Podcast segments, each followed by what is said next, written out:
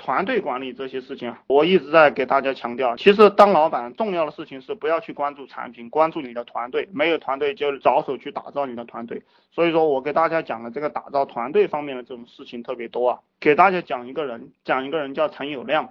这个陈友谅跟朱元璋两个打仗的时候，本来陈友谅的势力是相当强大的，他远远超过这个朱元璋。但为什么他打败了给朱元璋啊？不管说从战略上、战术上这些我都不想讲，我给大家讲一个东西，就是带团队的一个方式。那陈友谅同志他带团队的时候，因为他手下有一个叫赵普胜的。这个人很厉害，但是他嫉贤妒能，把别人杀掉了。杀掉了过后呢，下面的这些同志们就认为陈友谅这个家伙是有点忘恩负义的，只是为了金钱，为了自己的地位。本来大家跟着你是有一种理想的，实际上很多天才他并不是为了金钱来的。虽然说我一直给大家讲金钱很重要，但是大家要记住，金钱只是笼络一般人才的手段，而对于这种超级天才。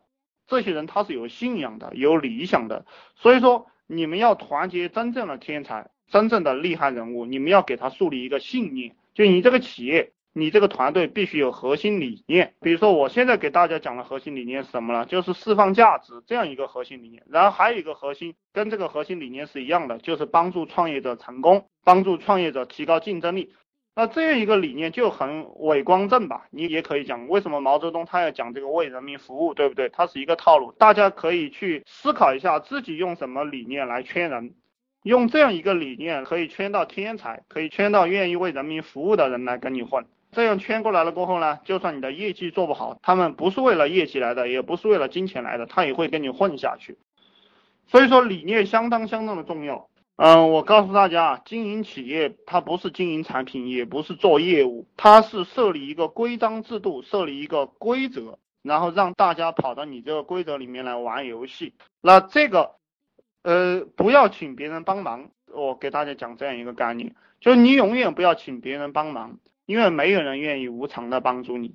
你和任何一个人交往都是要拿东西去跟他交换的。所有的小老板。总是在求别人帮忙，所以他一直很小。所有的大老板、聪明的人啊，他总是拿东西去跟别人交换。就是你要让别人干一件事情，那么你就要带着你的利益去，带着你的利益去，用利益跟他挂钩了过后。比如说你做客服好了，我以后就分你个百分之十或者百分之十五或者百分之二十资金给你，那我什么都不用管了，他一定会尽心尽责的去做这件事情。那如果你仅仅是去叫别人帮忙，就算你对他非常客气、非常礼貌，又送吃又送喝给他，他还是不会尽心的。机制决定一切，机制决定一切，这个会了，大家带团队会有一个突飞猛进的进步。中国以前是大集体，后来大家都要饿饭吃。虽然说你这个精神文化讲的再好，对不对？呃，我们要为了国家，要为了别人，怎么怎么样的？你这个讲的再好，大家得不到实际的利益，还是不会用功的。当包产到户过后，这个利益跟他挂钩了过后，他一定会用心的，一定会丰收的，就是这么简单。所以说，权利、责任和利益啊，三者绝对不可分开。呃，很多小老板，我见过这样的人，见过了太多了。他说的是放权给下面了，但是买个椅子、买个凳子都还要去找他做决定，钱都在他那个地方，对不对？这个叫什么放权呢？这个根本就不叫放权。你要把钱全部分出去，比如说我把钱全部分出去，我分你百分之六十，对不对？但是这个在百度贴吧里顶帖，这个每天两百块钱的费用你自己去出咯，其他的费用你自己去出，因为钱都分给你了。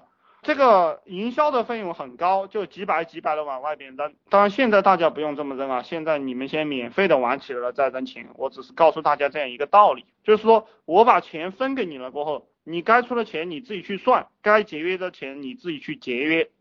呃，这个样子实际上金钱的利用率会非常的高，因为他会上心。我们当老板所有的任务就是让员工、合作伙伴、同事操心。他不操心的话，什么都是白说。如果我把这些钱都收到我这个地方来放着，好了，他来申请资金，他来申请资金，他拿去用了过后，他也没感觉，他妈的一天花个两三百、三四百，对不对？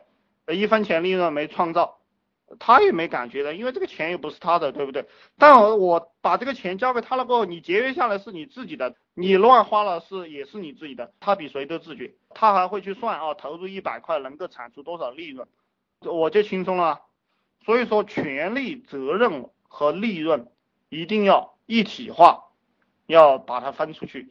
呃，很多人都在讲这个东西啊，但是他们从来做不到。呃，能做到的人就会享受到这个非常快乐，这就是道，你能享受到非常快乐的东西。我们当老板一定要跳出团队，就是最终你是啥也别管，然后跳出这个团队来维护好这个团队就行了。给大家讲一个概念，就是经营和管理啊，经营企业和管理企业两种不同境界的人。